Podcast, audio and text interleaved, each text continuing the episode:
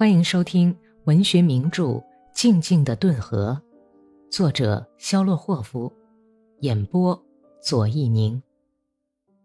第三百零六集。米什卡骑马穿过几个小院子，来到科尔舒诺夫家的大宅院里，走进敞开的大门，把马拴在栏杆上。刚要走进屋子，恰好格丽莎卡爷爷走到台阶上来了。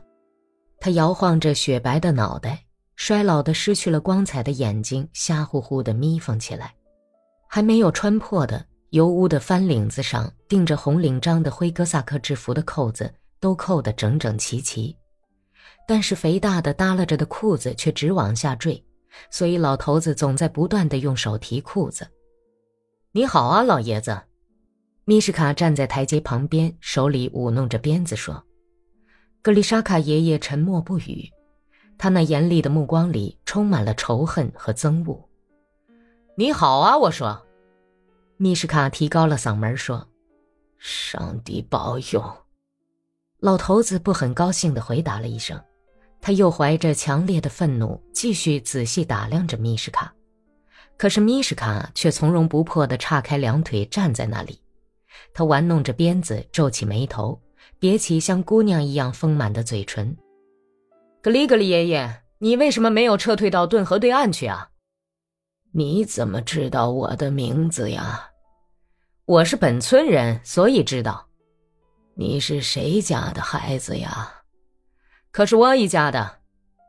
是阿基母亲的儿子吗？哦，从前在我们家当过长工，是吗？是他的儿子。这就是你呀，先生，在举行洗礼的时候给你起的名字叫米什卡，是吗？哼，好啊，完全像你爸爸。你爸爸从前总是恩将仇报，莫非你也是那号人吗？米什卡脱下手套来，脸色变得更加阴沉。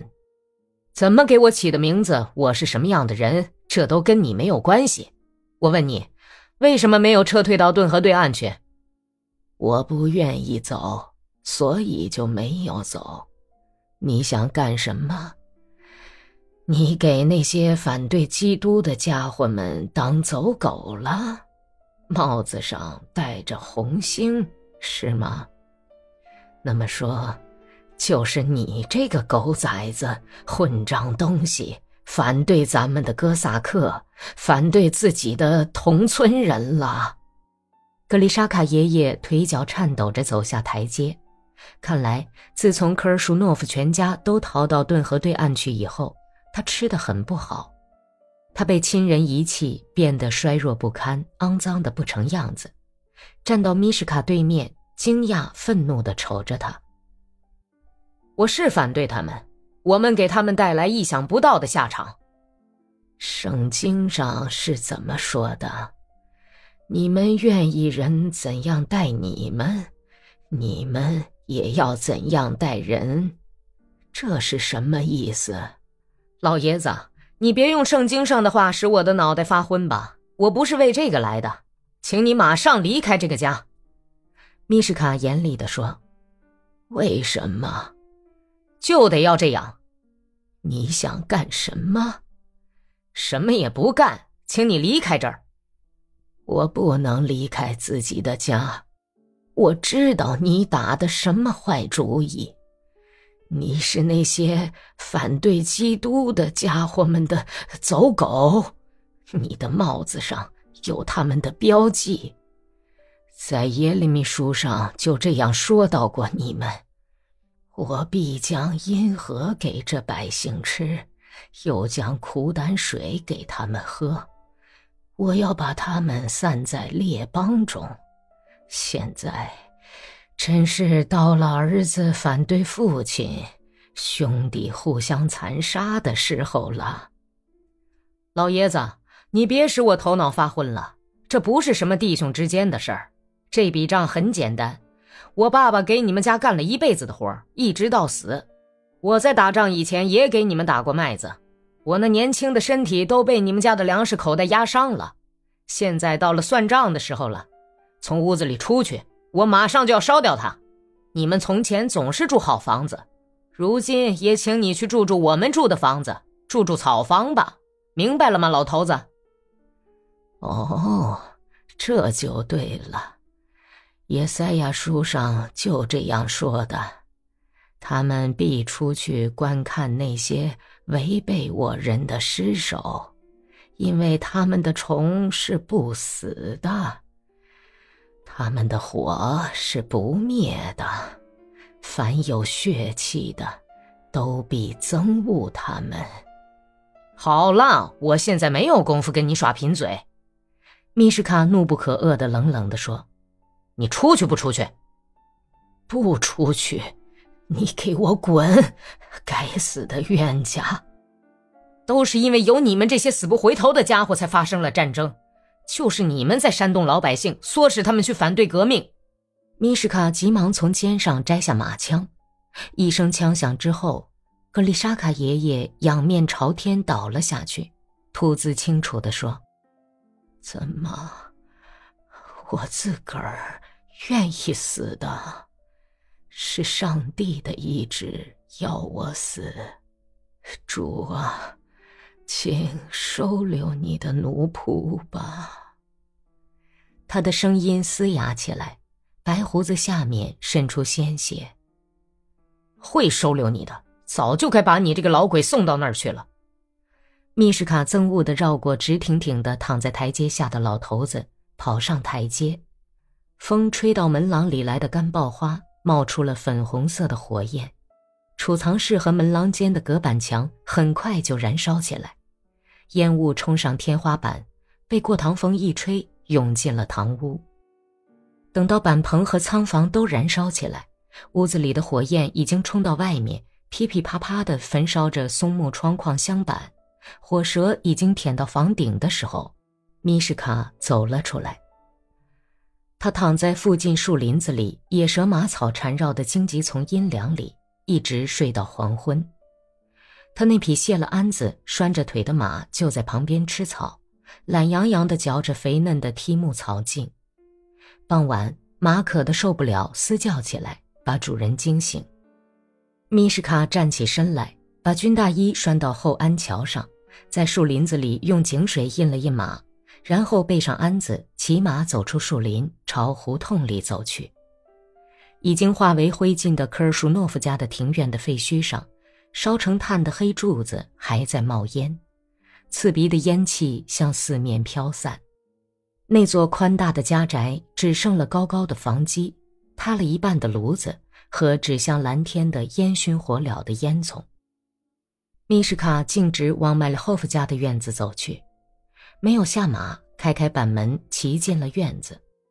伊琳尼奇娜正在板棚里往围裙里捡引火用的木片。你好啊，大娘。米什卡很亲切地向老太婆问候，可是老太婆却吓了一大跳，连一句话也说不出来，两手一耷拉，木片从围裙里洒了下来。您好啊，大娘。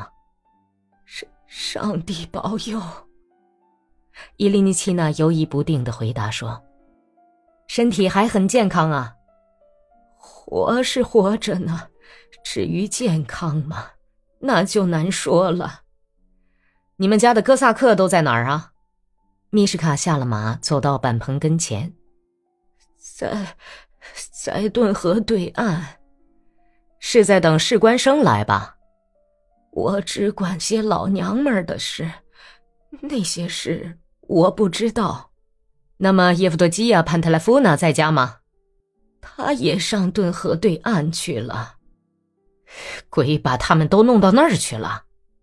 米什卡的声音哆嗦了一下，一怒之下反倒坚定起来。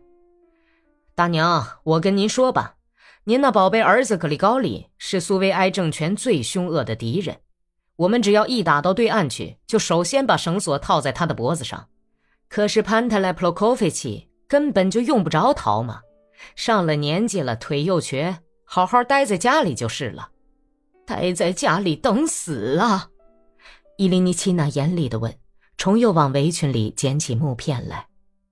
哦，他还不到死的份儿呢，也许会抽他几鞭子，还不至于杀死他。当然，我不是为了这事儿到您这儿来的。米什卡理了理胸前的金表链，低下头说：“我是来看望叶夫多基亚·潘特勒夫娜的。我觉得非常可惜，她竟然也会撤退。不过，大妈，您是她的亲妈，所以我要对您说，我要告诉您，我很早就在为她苦恼。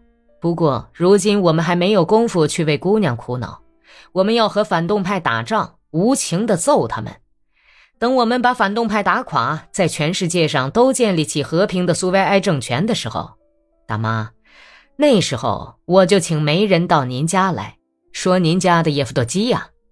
现在不是谈这个问题的时候，不，正是时候。米什卡皱起眉头说，他的两眉间刻出一道很倔强的皱纹。说没不是时候，可是谈谈这个问题还是可以的嘛。我再也找不到另外的时间谈这个问题了。今儿个我在这儿，也许明儿个就会把我派到顿涅茨河对岸去，所以我要预先警告您，可别糊里糊涂的把叶夫多基亚嫁给别的什么人，那样您可就要倒霉了。如果我的部队寄信来说我已经牺牲，那您可以把她嫁给别人，眼下可不行，因为我们俩已经有了爱情。我没有给她带礼物来。因为没有地方去买，不过如果您需要什么资产阶级和商人家的东西，您告诉我，我立刻就去给您拖来。千万别这样，我们从来不要别人的东西。好吧，随您的便吧。如果您比我先见到叶夫多基亚·潘特莱夫娜的话，请您替我向她问好吧。大妈，再会吧，请您别忘记我说的话。伊利尼奇娜没有回答。朝屋子里走去，米什卡骑上马往村里的教场走去。夜里，红军都从山上下来，进了村子。大街小巷里响起他们热闹的笑语声。三个拿着手提机枪到顿河岸边去放哨的红军战士盘问了一下米什卡，检查了他的证件。在生铁头歇庙的小房子对面，又遇到了四个红军士兵，其中有两个人拉着一车燕麦。另外两个人跟生铁头的痨病鬼老婆一起抬着一架脚蹬缝纫机和一口袋面粉。生铁头的老婆认出了米什卡，和他打了招呼：“您这是拉的什么呀，大嫂子？”米什卡很感兴趣地问：“我们这是帮着贫农阶级的妇女建立家业呀，我们把资产阶级的缝纫机和面粉送给他。”一个红军战士快口麻利地回答他说。米什卡接连烧了七栋房子，都是逃到顿涅茨对岸去的商人们霍夫、擦擦阿杰平、神父维萨利昂、监督斯基潘克拉吉和三个富裕哥萨克的家宅。这以后，他才离开了村子。走到山岗上，米什卡调转马头一看，只见岗下的达达村里，红色的火焰像闪光的狐狸尾巴，伸向漆黑的天空。火焰忽而升起来，回光映在顿河的急流上，波光粼粼；忽而低落下去，偏向西去，贪婪地焚烧着房子。从东方吹来一阵阵草原的微风，把火势吹得更旺了，把火场上像煤墨一样闪着火花的滚滚黑烟吹向远方。您刚刚听到的是第六卷第六十五章。